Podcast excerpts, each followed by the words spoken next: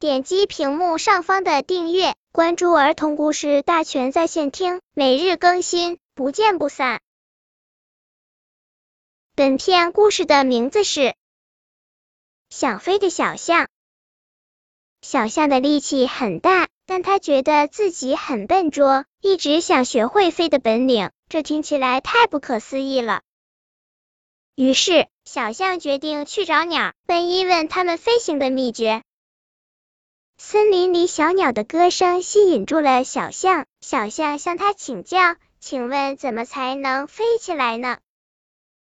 小鸟觉得小象的问题很有趣，把自己的想法告诉了他。首先，你得有一双能扇起来的翅膀呀。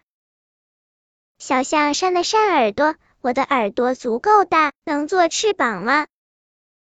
小鸟笑了起来，那怎么行？你需要有一双真正的翅膀。小象非常沮丧的说，那我可能永远飞不起来了，我不会有真正的翅膀。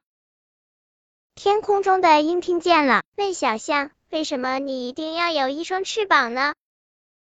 小象问天空中的鹰：“如果没有一双翅膀，那该怎么飞在空中呢？”鹰认真的回答小象：“我飞在天空中，见过许多没有翅膀的。”小象迫不及待的问：“真的吗？没有翅膀也能飞吗？”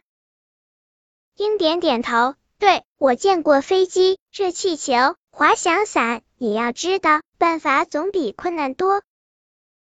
小象突然明白了，他制作了一顶大大的降落伞，在一个起风的日子里，沿着山坡飞奔而去。借助风的力量，小象缓缓的飘在空中，与许多只小鸟打招呼，藏在云里躲猫猫。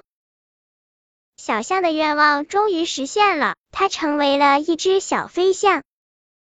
猜猜看，小飞象后来又做了什么呢？它借助降落伞做了一位飞地员。它力气很大，又擅长飞行，一次能捎上不少东西，为大家送飞地最合适不过了。